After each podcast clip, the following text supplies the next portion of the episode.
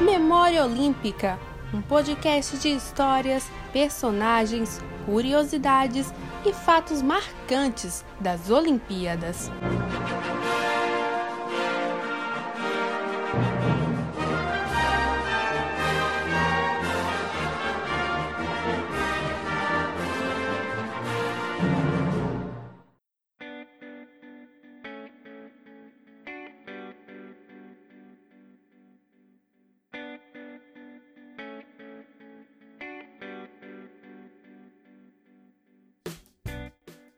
Memória Olímpica no ar!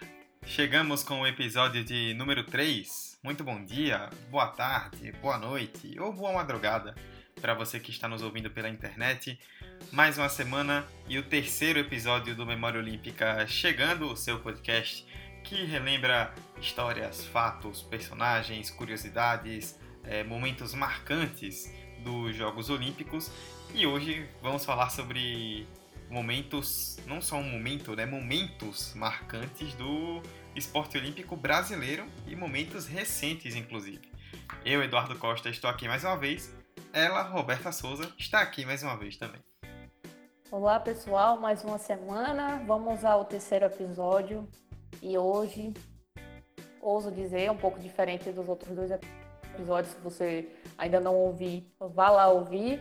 É a gente não vai falar de medalha de ouro, mas não deixa de ser extremamente importante e relevante no nosso contexto. Escutem aí. Exato, né? Como Roberta já bem destacou, é, não se trata de medalhas de ouro, diferente dos primeiros episódios, mas ainda assim são conquistas relevantes e que de alguma forma representam tanto quanto uma medalha dourada. A gente vai falar das duas medalhas de prata do futebol feminino do Brasil em Jogos Olímpicos, em Atenas 2004 e em Pequim 2008. São histórias que envolvem muita superação, muita luta das mulheres do futebol feminino do Brasil, mas que esbarraram no mesmo adversário no momento decisivo e resultaram em duas medalhas de prata. Vamos lá então.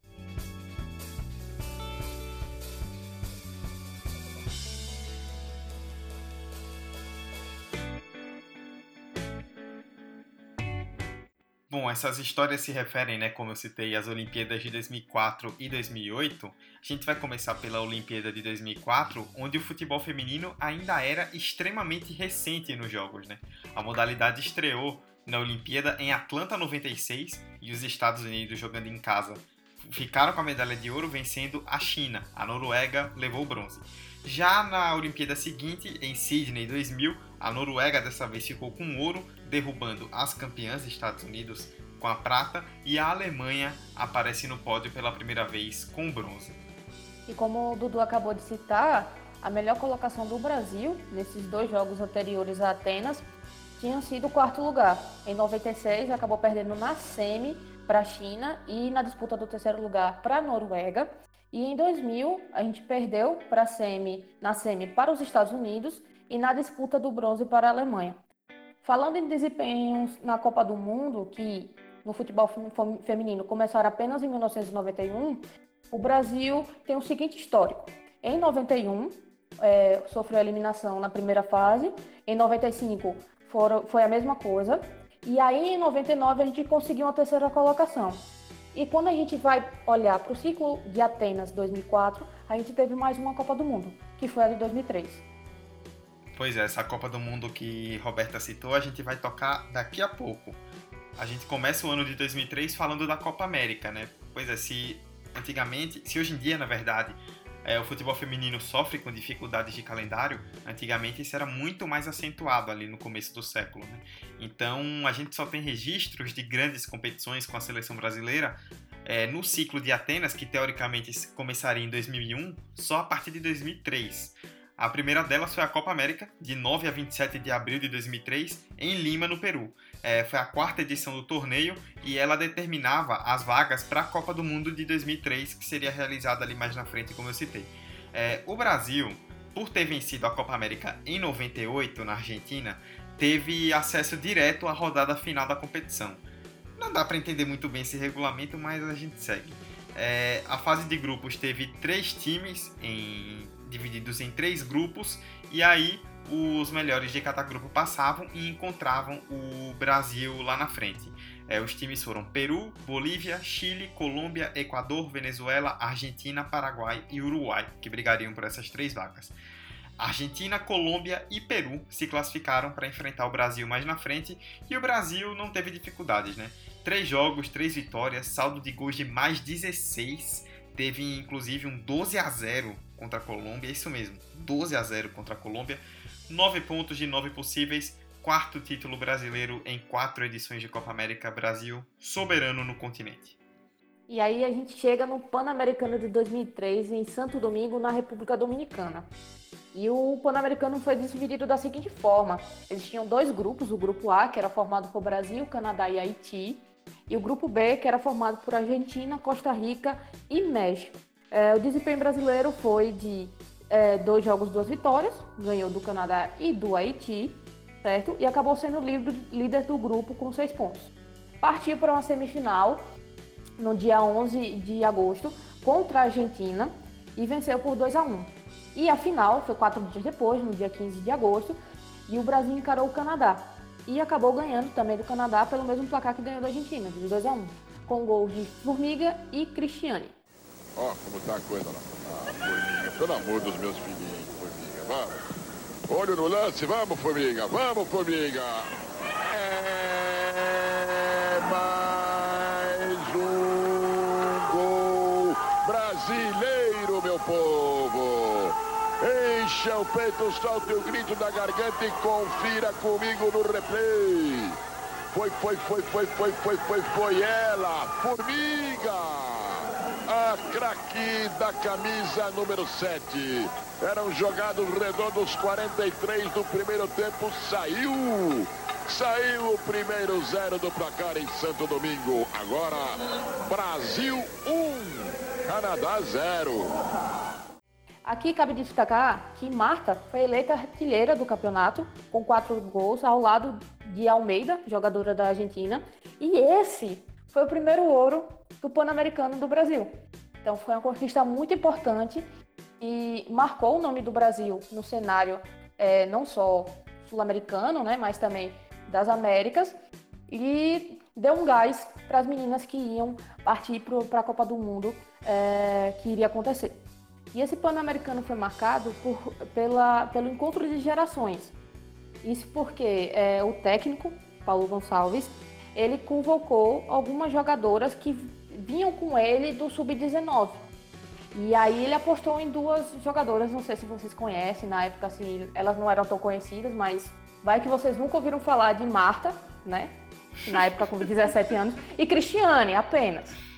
E, e na época, Marta com 17 Cristiane com 18, mal sabiam tanto as, as jogadoras mais experientes que estavam no grupo e também o, Paulo, o próprio Paulo, que aquilo era só o começo. Em uma fala da zagueira Mônica para o Memória E.C no, no Globo Esporte, ela disse o seguinte: elas ainda não eram ninguém, tal de Marta e Cristiane. Nós, mais experientes, fomos conversar com o Paulo, sem impor nada, somente para que ele tivesse consciência de que havia um time fechado ali. Isso deixou ele bastante confuso. Então, basicamente, a situação era a seguinte, né? Jogadoras mais experientes, que tinham um grupo mais fechado, e aí o técnico trouxe jogadoras novas e elas ficaram meio cabreiras ali, né? Guarde essa informação porque essa questão de clima interno acaba tendo um peso depois. Copa do Mundo de 2003, né? O Brasil venceu a Copa América e se classificou para a Copa do Mundo entre setembro e outubro nos Estados Unidos. A, a Copa contou com 16 times os Estados Unidos, obviamente, país sede, China, Coreia do Norte, Coreia do Sul e Japão pela Ásia, Nigéria e Gana pela África, Canadá pela América do Norte e Central, Brasil e Argentina pela América do Sul, Austrália pela Oceania, França, Alemanha, Noruega, Suécia e Rússia pela Europa. Bom lembrar, Roberto, e essa informação me deu um certo gatilho, que essa competição seria na China, só que por conta de uma epidemia da síndrome respiratória aguda grave, a famosa SARS-CoV, o evento teve que ser transferido para os Estados Unidos. É, qualquer semelhança não é mera coincidência. Não é mera coincidência, a gente já foi previamente avisado do poder uh, desse, desse coronavírus, né, dessa, dessa família de vírus, é, mas na época deu para contornar bem a situação. Infelizmente agora perdemos o controle, mas também. O Brasil de Paulo Gonçalves né, teve, foi para o grupo B, com Noruega, França e Coreia do Sul. Uma primeira fase ali tranquila, três jogos, duas vitórias, saldo de gols de mais seis, né? Time bem balanceado, líder com sete pontos. Mas aí nas quartas de final, o time foi derrotado pela Suécia por 2 a 1. Por conta do bom desempenho na fase de grupos, no geral, o Brasil ficou na quinta colocação. Mas depois da Copa, aconteceu o que já se desenhava ali, o Paulo Gonçalves deixou a seleção, né? Como eu citei depois do PAN acabou ficando ali um clima ruim por conta da questão das convocadas mais novas. É, algumas jogadoras também estavam insatisfeitas com métodos de trabalho do treinador e bateram o pé. Paulo tem que sair do comando. Dito e feito, a CBF dispensou Paulo Gonçalves após a Copa do Mundo de 2003. Depois da Copa do Mundo de 2003, o Brasil não tinha mais nenhuma competição importante no seu calendário. O que restava era a preparação para a Olimpíada de 2004. E o que, é que aconteceu? O Brasil só veio ter um técnico, voltar a ter um técnico em março, sendo que a Olimpíada acontece em agosto. E esse técnico foi o René Simões. E aí, em agosto, nós temos a Olimpíada de Atenas 2004. E a convocação do René Simões foi a seguinte: as goleiras levadas por ele para a competição foram Maravilha, que atuava no Grêmio, e Andréa, que atuava no Puebla da Espanha. As defensoras foram Mônica, da Ferroviária, Tânia, do Raio Valecano, Juliana Cabral, do Copenberg, Gothenburg, é, da Suécia, Renata Costa, do Santos, Rosana, do Internacional e Aline Pellegrino, do Uni Santana.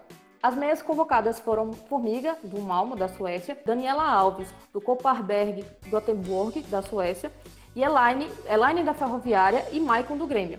As atacantes foram Graziele, do Botucatu, Pretinha, que estava sem clube, Marta, que atuava também na Suécia, no MEA, Cristiane, que atuava na Juventus, Kelly, que atuava no Petrobras, Roseli, que também estava sem clube, e Daiane, que atuava no Novo Mundo. Essa introdução que você deu foi bem importante para a gente entender qual era a situação, né? Time que não fez uma grande competição em um ano, que chegou com um treinador há cinco meses de Olimpíada, com duas jogadoras que nem clube tinham.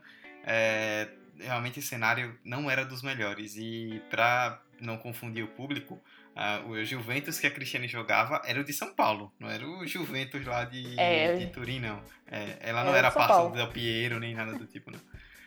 Até porque hum. o time da Juventus feminino é até que recente, bem mais recente. Exatamente.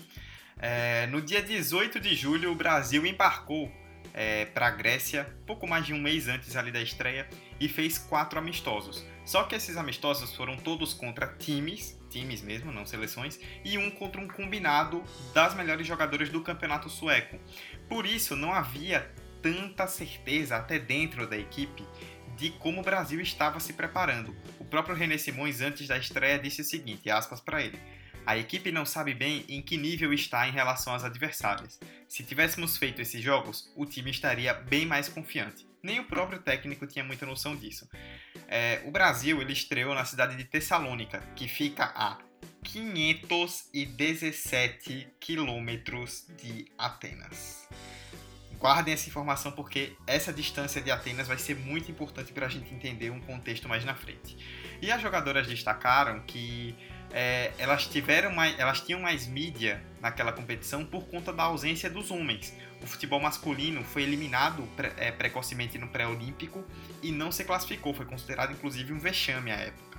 Então o futebol só tinha realmente as mulheres é, representando o Brasil. É, eu trago também outra aspa da Ju Cabral, né, da Juliana Cabral, então zagueira, é, ao Estadão, isso em 2016, falando sobre a preparação. E ela falou sobre uma cartilha que as jogadoras seguiam. Aspas para Ju Cabral. Chegamos até a propor para o René uma cartilha naquele ano, que dizia respeito à Vila Olímpica, pois ela é perigosa. Havia uma cartilha de condutas que deveríamos ter, em que tudo foi conversado com todas as atletas. Foi algo muito bem aceito, foi uma experiência bacana. Mas Vila Olímpica foi uma coisa que elas só viram bem lá na frente. Mas antes disso, vamos falar da fase de grupos. E para começar esse desempenho brasileiro nas Olimpíadas de 2004 em Atenas, a gente vai falar justamente da fase de grupos, como o Dudu acabou de citar. O Brasil jogou três jogos contra Austrália, Estados Unidos e Grécia. É, estreou contra a Austrália é, no dia 11 de agosto, dois dias antes da, da abertura oficial das Olimpíadas, e o, foi com gol de Marta, é, no, é, o primeiro dela nas Olimpíadas, aos 18 anos de idade, isso mesmo, 18 anos de idade, fazendo gol na Olimpíada, e o Brasil ganhou da Austrália por 1 a 0. Antes mesmo do segundo jogo do Brasil na competição, que seria contra os Estados Unidos, o, o técnico René Simões deu a seguinte declaração: no feminino, Brasil e Estados Unidos é como Brasil e Argentina no masculino. E foi justamente com esse pensamento que no dia 14 de agosto o Brasil encarou os Estados Unidos e, infelizmente, nós perdemos por 2 a 0. É, o Brasil acabou até jogando melhor no primeiro tempo, criou ótimas chances, mas acabou não aproveitando e sucumbiu no segundo tempo. E os gols foram de Mia Han e Ebi Wambach, ela mesma. Boa dupla, hein? Boa dupla. É a dupla problemática, eu diria. é, o Brasil foi para o terceiro jogo, é, no dia 17 de agosto, contra a Grécia, donas da casa com, com um certo peso nas costas, né, para ganhar e se classificar e meter uma goleada. Foi 7 a 0, uma, uma vitória super tranquila, garantindo essa classificação. E aqui cabe destacar Cristiane, que fez um hat-trick, é, monstra. A gente está falando de duas jogadoras. Marta, no primeiro jogo, fazendo seu primeiro gol com 18 anos, e Cristiane, fazendo um hat-trick no terceiro jogo da Olimpíada, com 18, 19 anos. Também marcaram nesse jogo Pretinha, Graziele, Marta e Daniela Alves. Uh, acabou, o Brasil acabou ficando em segundo no grupo G, com seis pontos, como eu disse, duas vitórias e uma derrota, oito gols feitos e dois tomados. Brasil então classificado para as quartas de final e a manchete da Folha de São Paulo do dia 20 de agosto, dia da, do jogo das quartas contra o México, dizia: não há meio termo.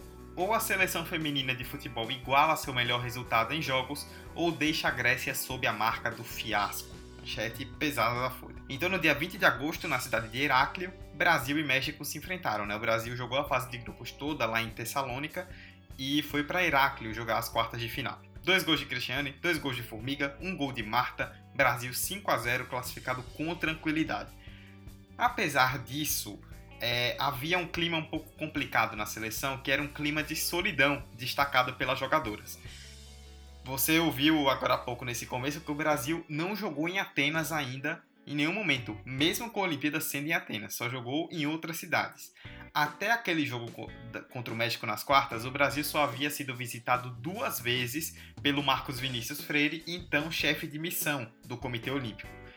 E só uma vez pelo presidente da CBF, o Ricardo Teixeira, ele acompanhou o primeiro jogo lá antes da abertura contra a Austrália, acompanhou a abertura da Olimpíada dois dias depois e foi embora.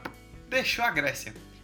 O presidente da Confederação Brasileira de Futebol foi embora no meio da competição de futebol e não acompanhou a única seleção que representava o país no futebol. É genial, né?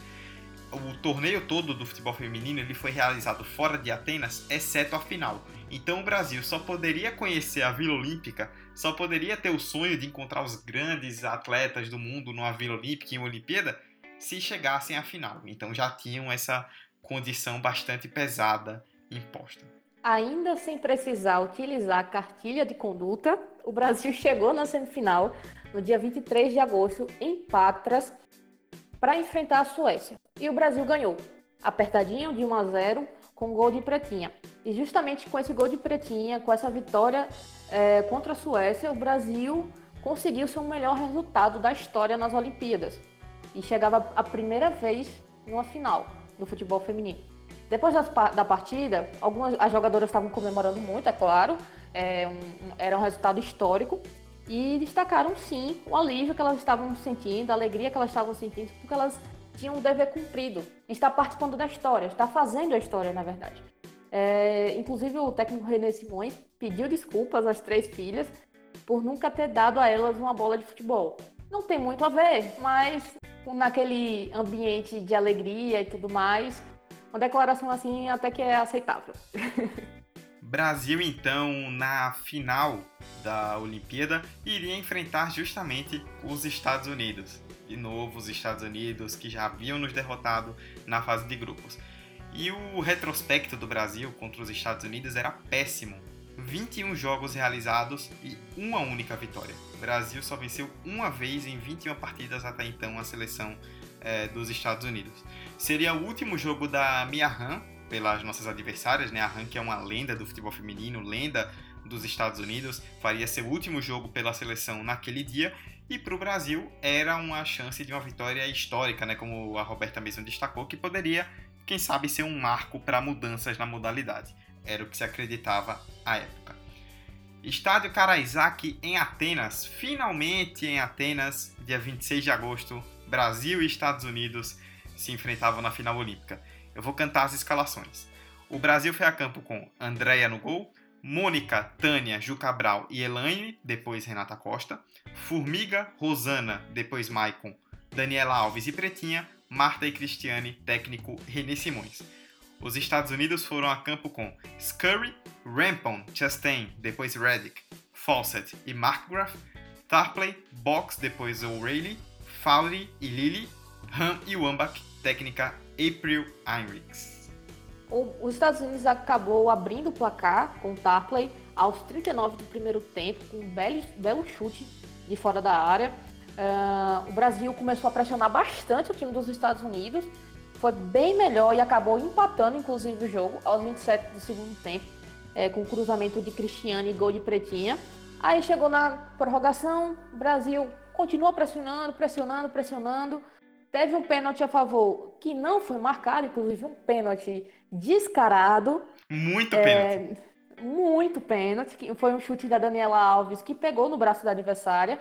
E aí o Brasil acabou sendo punido aos seis minutos do segundo tempo da prorrogação. Ela, ela mais uma vez. Wambach fez o gol de ouro é, de cabeça, na, na época ainda valia o gol de ouro e decretou a, o ouro olímpico dos Estados Unidos em cima do Brasil nessa final. Foi literalmente o gol de ouro dos Estados Unidos. Mas dentro de campo o jogo rumava para aquele perigoso caminho do quem não faz leva. Foi assim com o primeiro gol das americanas, uma pontaria que nos faltava. O técnico René Simões se exasperava, porque a superioridade brasileira não se traduzia na frieza dos números. Mas o empate saiu no segundo tempo. Foi difícil a parte do Cristiane, simples, a de pretinha. Um a um.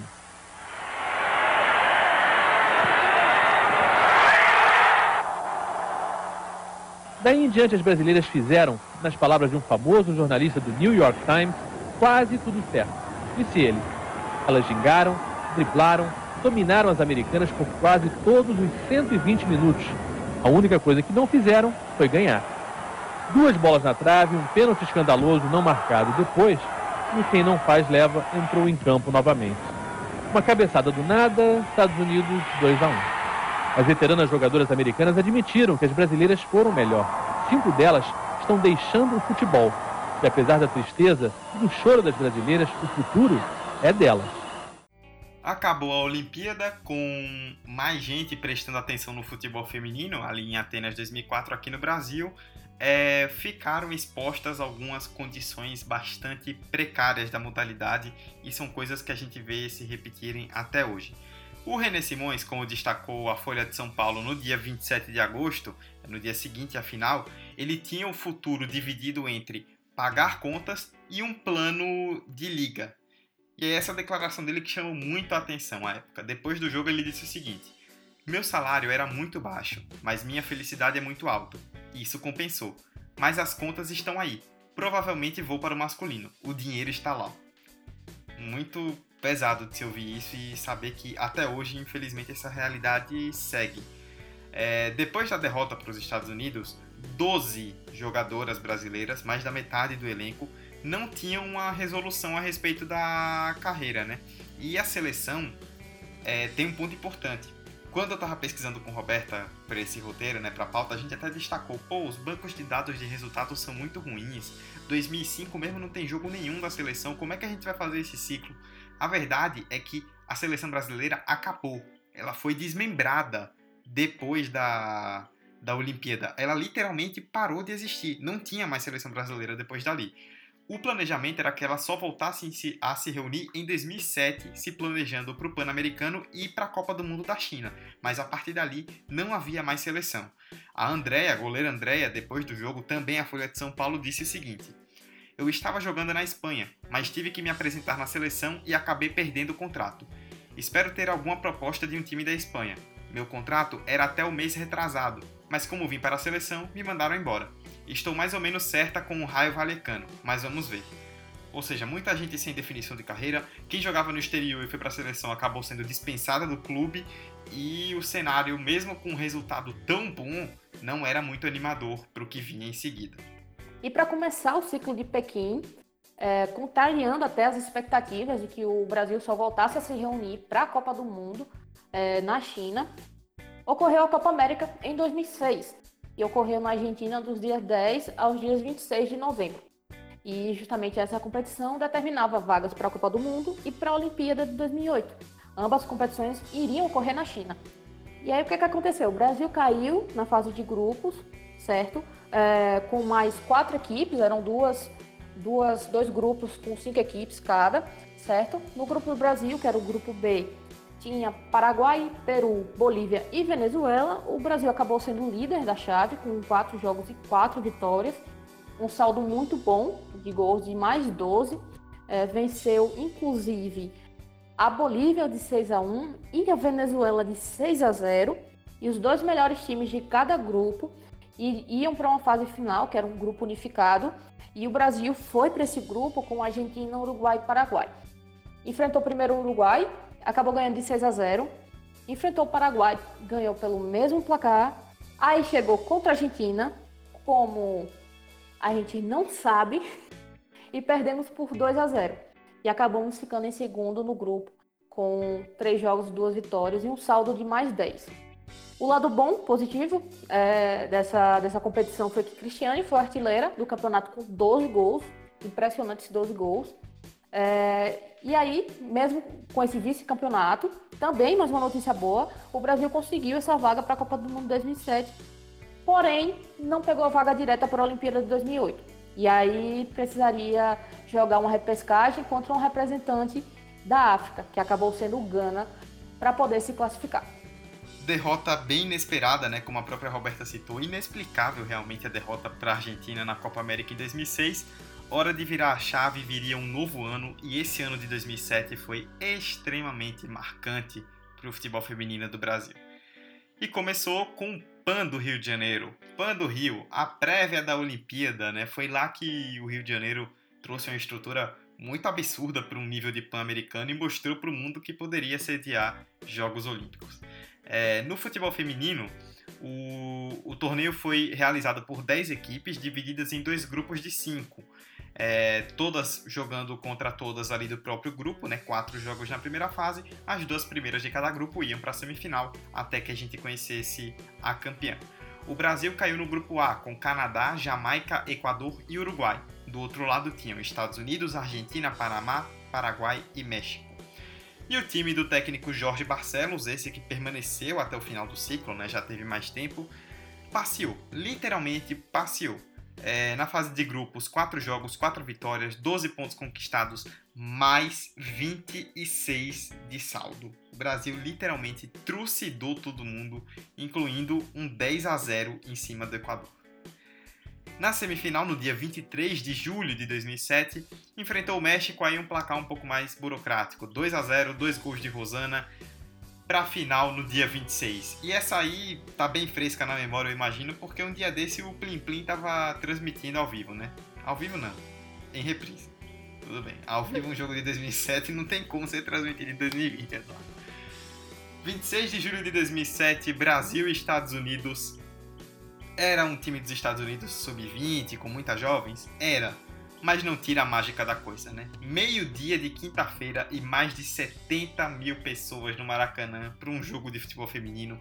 E foi um show. 5 para o Brasil, 0 para os Estados Unidos, 2 de Marta, que foi a artilheira do campeonato com 12 gols, 2 de Cristiane, 1 um de Daniela Alves, um baile, uma atuação histórica, um dia histórico para a seleção brasileira feminina E a Marta, que fez dois gols durante aquele PAN, recebeu uma homenagem bem marcante.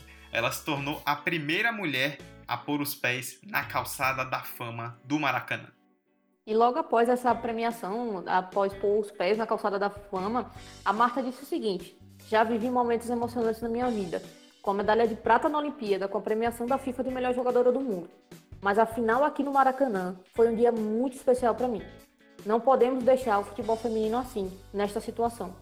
E para fortalecer o que sua companheira Marta tinha falado sobre essa final, sobre esse momento da seleção brasileira no Pan-Americano, a então zagueira Rosana deu uma entrevista para a CBF que falou o seguinte: Foi uma coisa pela qual eu nunca tinha passado. Essa sensação de pessoas te conhecerem, de você se arrepiar dentro do jogo. Foi uma das melhores fases dentro da minha carreira. Se eu pudesse, eu voltava naquele tempo. Adivinha quem partiu por lá? Adivinha quem partiu por lá? Olha o que ela faz, olha o que ela fez, olha o que ela fez, olha a chance. Gol!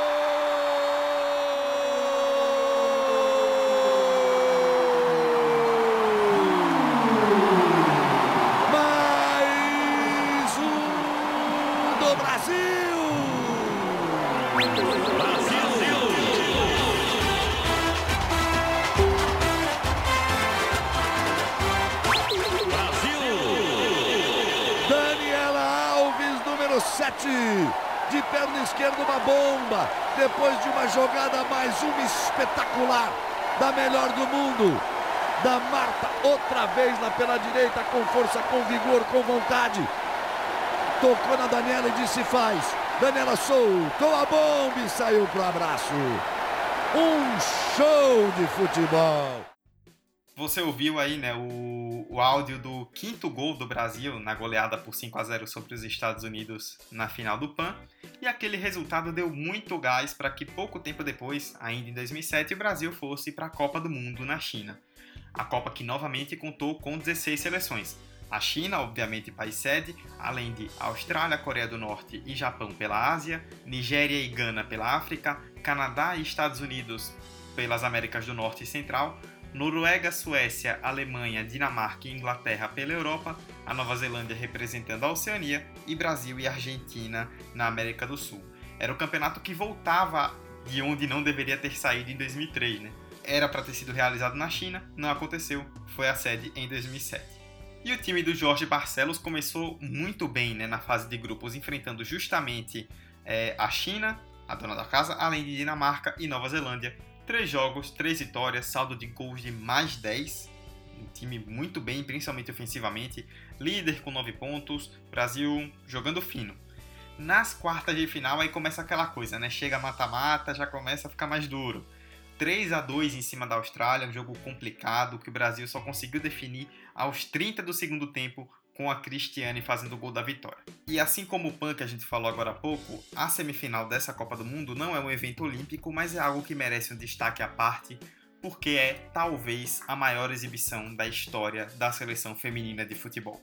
Brasil e Estados Unidos, Estados Unidos que eram é, campeãs olímpicas em cima de nós em 2004, eram a seleção mais forte do mundo, como são hoje, 51 jogos invictas era realmente a grande potência da modalidade já à época. Chegou ali contra o Brasil para um duelo que prometia muito, que prometia ser muito equilibrado, muito intenso, mas o que a gente viu foi um baile. O Brasil deu show, 4 a 0. Foi a maior derrota até então da história da seleção dos Estados Unidos. O Brasil passeou. Foi uma exibição de gala, show, show, show mesmo principalmente da Marta, melhor do mundo à época, que fez um gol épico, marcante. Todo mundo que gosta de futebol feminino em algum momento já viu e já ouviu a narração que você vai ouvir agora do Luciano do Vale do quarto gol do Brasil naquele jogo, um golaço histórico da Marta, Brasil na final da Copa do Mundo.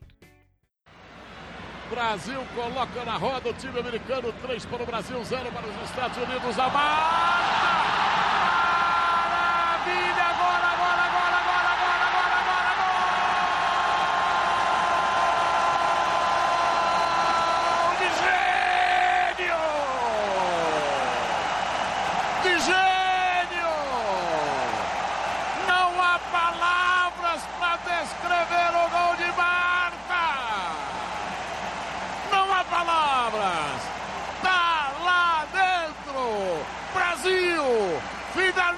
No Mundial da China invicto. Marta, um fenômeno mundial. Um fenômeno mundial sabe tudo, tudo, tudo e mais alguma coisa tá lá dentro. É verde, amarelo, Godoy. Carimba, carimba, carimba, carimba, Luciano. Que gol maravilhoso e legal!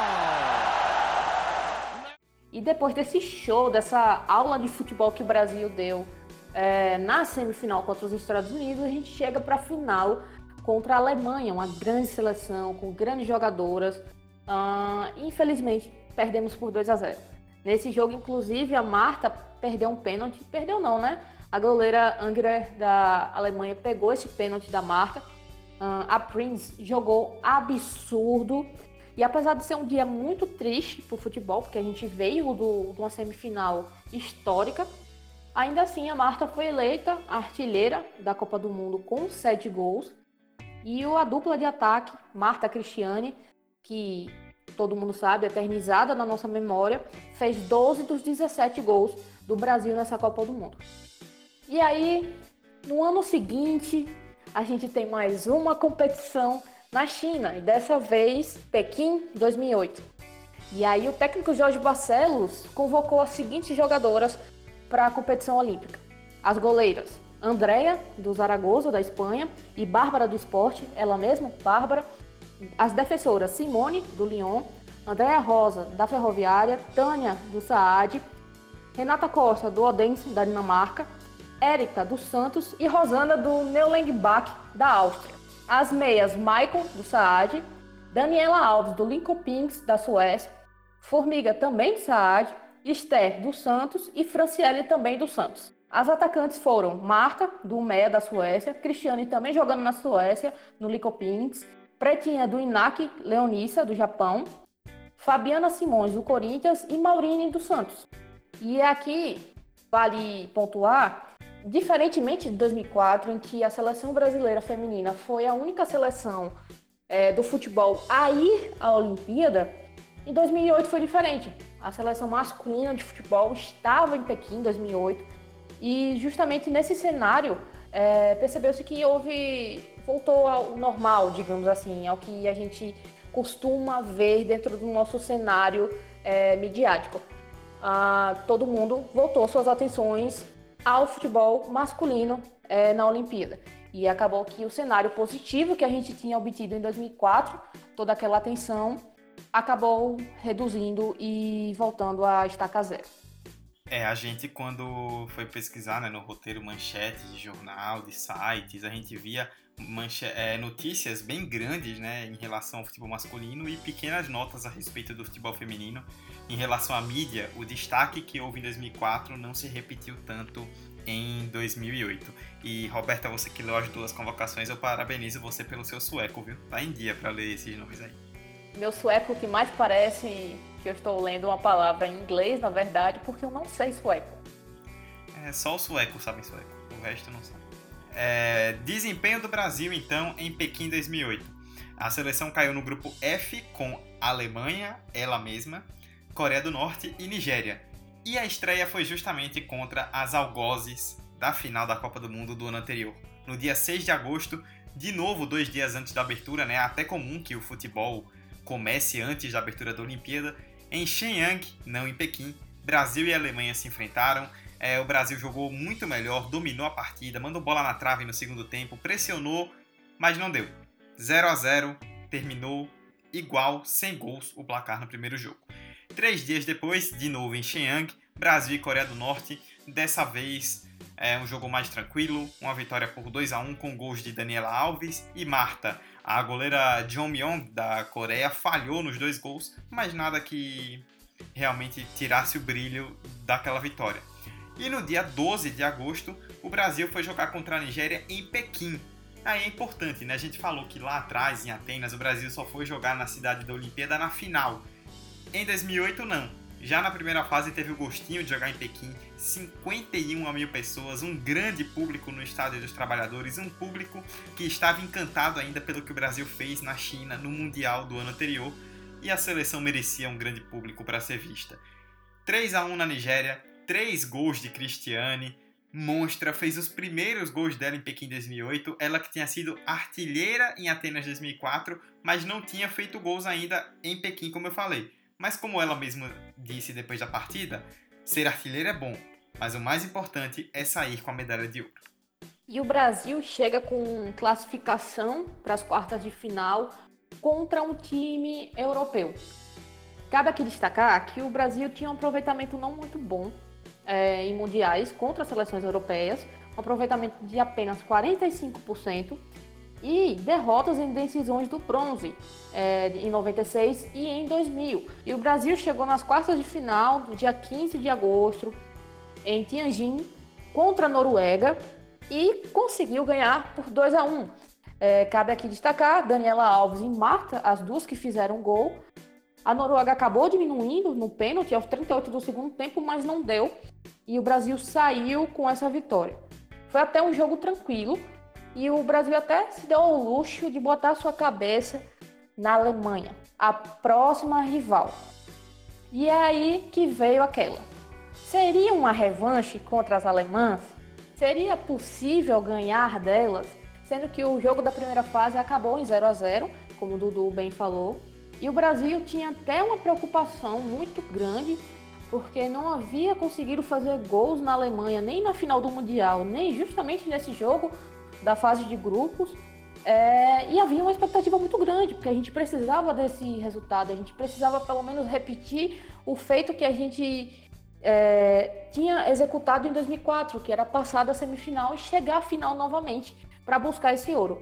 E foi justamente no dia 18 do, de agosto, na semifinal em Xangai, que o Brasil fez algo incrível. A gente venceu a Alemanha por 4 a 1, isso mesmo, 4 a 1. E para ser ainda melhor, Prince acabou abrindo o placar e aí depois o Brasil fez gol com Formiga, dois de Cristiane e um de Marta. Então, apesar da gente ter tomado um gol de Prince, a gente virou o jogo. A gente literalmente é, teve sua, a gente finalmente teve nossa revanche e esse gol de Formiga, inclusive, foi o único não marcado pelo trio Marta, Cris e Daniela no torneio até então. É, literalmente colocamos as alemãs na roda, né? Vamos ouvir um dos gols aí dessa vitória épica do Brasil na semifinal contra a Alemanha. Olha a Cris, botou na frente, se sair é um golaço. Pé direito, bateu! Olha o gol, olha o gol, olha o gol. Dança, balança, faz a festa, olha o gol, olha o gol. Gol do Brasil!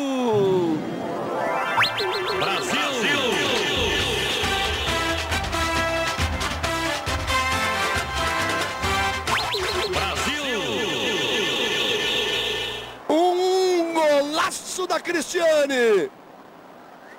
Com direito a dança, balanço, a comemoração especial. Vai encomendando a final e ela bateu de direita e ela canhota. Tirou da Angerer. Quarto gol. Quatro para o Brasil. Isso, dança, balança, faz a festa, mostra a ginga. Quatro para o Brasil. Um para a Alemanha. Mas nem o mais otimista podia imaginar isso. Helene Caio. 21 de agosto de 2008, dia da final olímpica em Pequim. O Brasil voltava a Pequim para a grande final no Estádio dos Trabalhadores, enfrentando novamente os Estados Unidos. Era um repeteco da final de 2004. Manchete da Folha daquele dia: Mulheres jogam por ouro e para dar lição aos homens o futebol masculino, que a gente destacou que foi para Pequim, levou uma surra, uma peia, um ferro, uma paulada. 3 a 0 para a Argentina na semifinal. E 3 a 0 foi pouco, porque podia ter sido muito mais. Então os homens saíram com um ar de vexame, né? E as mulheres, é, pelo que se falava, eram quem salvariam a honra do futebol brasileiro naquela Olimpíada. E antes do jogo se falava também a respeito de uma questão tática importante a técnica dos Estados Unidos à época era a Pia Sundhage, ela mesma, que hoje é a treinadora da seleção brasileira. E dizia-se que ela concentraria a marcação no trio, Marta, Cristiane e Daniela Alves, o que é algo até meio óbvio, né? A Roberta citou que, tirando o gol da Formiga na semifinal contra a Alemanha, todos os outros do Brasil foram feitos por elas. E a Marta, antes do jogo, ao ser perguntada sobre isso, disse o seguinte: Se essa é a tática dela, o pensamento dela, ótimo. Se ficar só nesses três nomes, vai ter problemas. Então, 21 de agosto, Brasil e Estados Unidos em Pequim. Vou cantar de novo as escalações. Brasil com Bárbara, Renata Costa, Tânia, Érica e Simone Jatobá, entrou Rosana. Maicon, Formiga, entrou Franciele.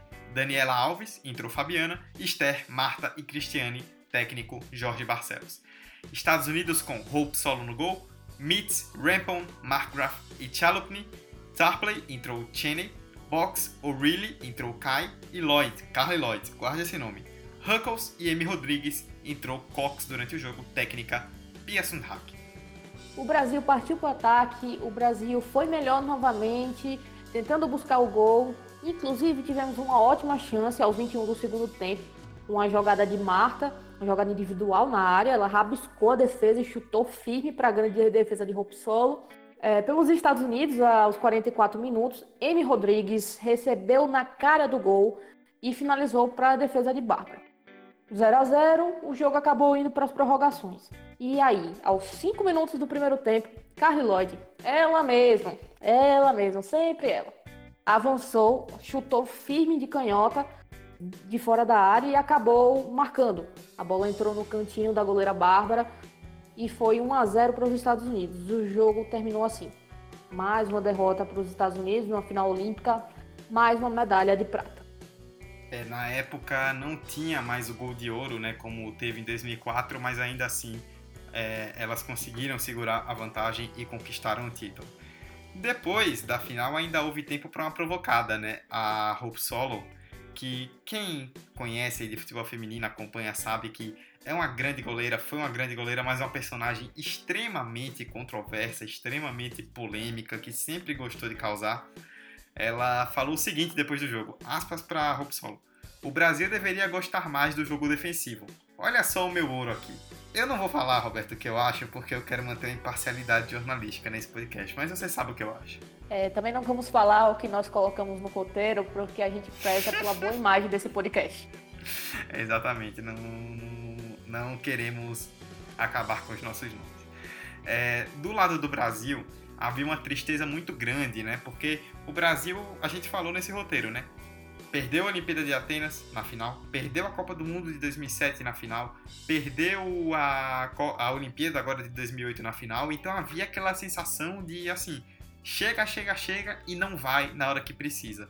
É, e uma jogadora que não quis se identificar, importante destacar isso, contou à Folha de São Paulo depois do jogo que não houve um acerto com a CBF para premiação. A entidade prometeu, em caso de medalha de ouro, aspas, um prêmio bom o que é um prêmio bom, hein, Roberta?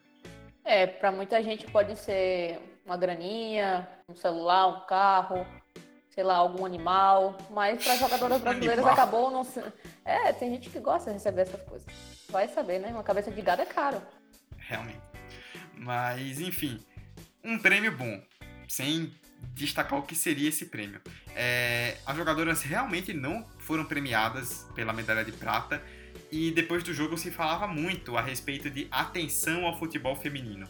Deem mais atenção ao futebol feminino. 12 anos se passaram dessa medalha e parece que nesse sentido a gente ainda continua na mesma situação. O que dói mais é que a gente teve outra chance de ganhar o ouro e desperdiçamos. Entre Marta e Cristiane estava Lloyd, a camisa 11 dos Estados Unidos. Tocou de calcanhar para M. Rodrigues e a bola sobrou para Lloyd. 1 a 0. E ela ainda quase fez o segundo. Daí para frente foi um roteiro de agonia. Marta, Renata Costa, Cristiane, para fora.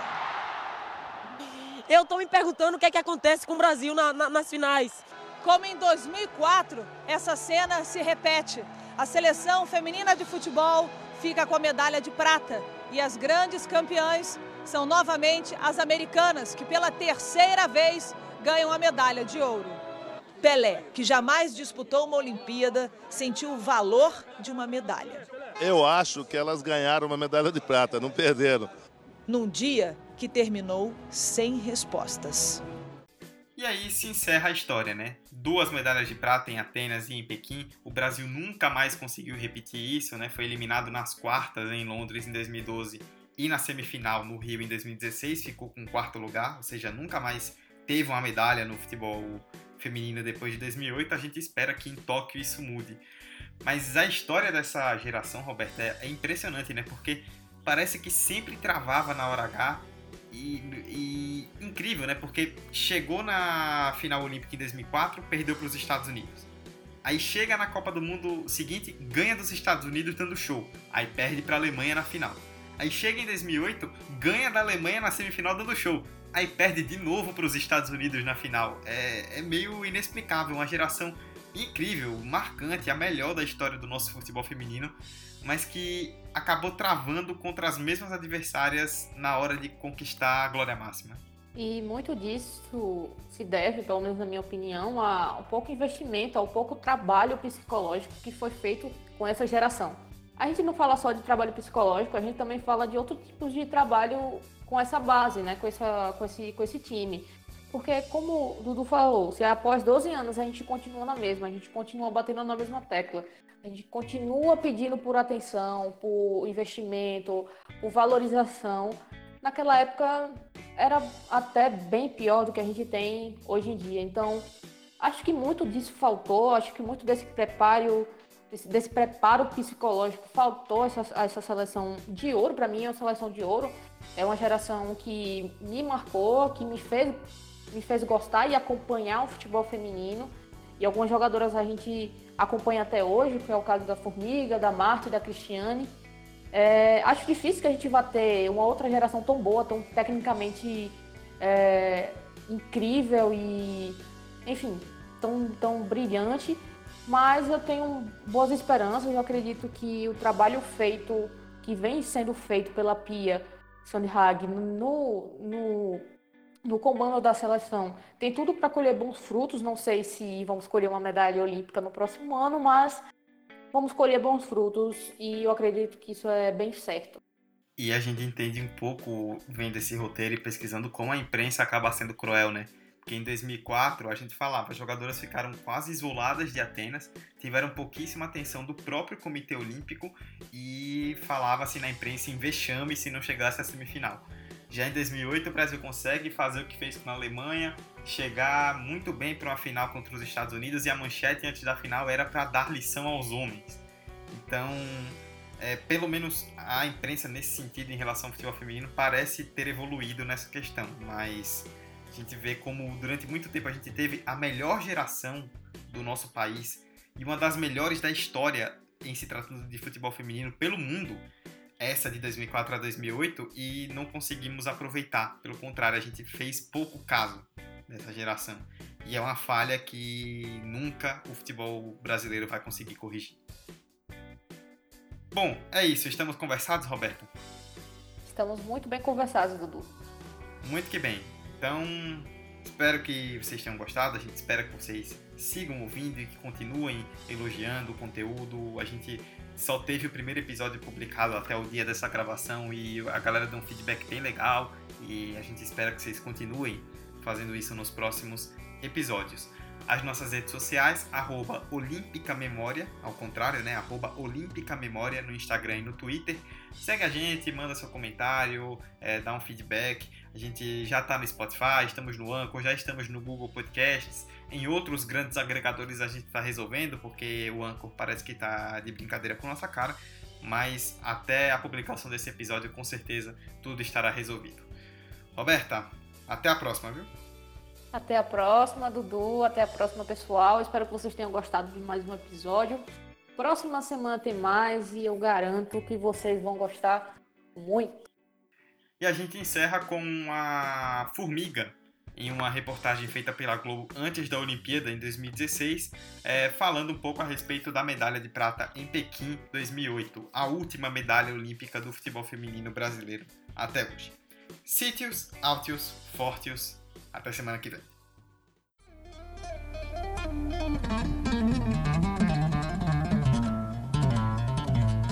Essa luta para ganhar um, uma medalha dessa, e muitos não valorizar né? nosso suor, nossa luta. Só quem estava lá e o que passou para chegar onde chegou, sabe o quanto que sofreu. Sabe que já ouviu algumas humilhações que já passou. É difícil, gente. É difícil. É difícil você conseguir isso aqui. Não é fácil, não. É, não foi só eu. Não foi só o futebol feminino que ganhou isso aqui. Foi o Brasil todo. Porque a gente vai para lá para representar milhões de brasileiros. Não foi só para a gente que a gente ganhou isso aqui, não foi para todo mundo. Com muita dedicação e amor que a gente sempre teve e jamais vai deixar de ter.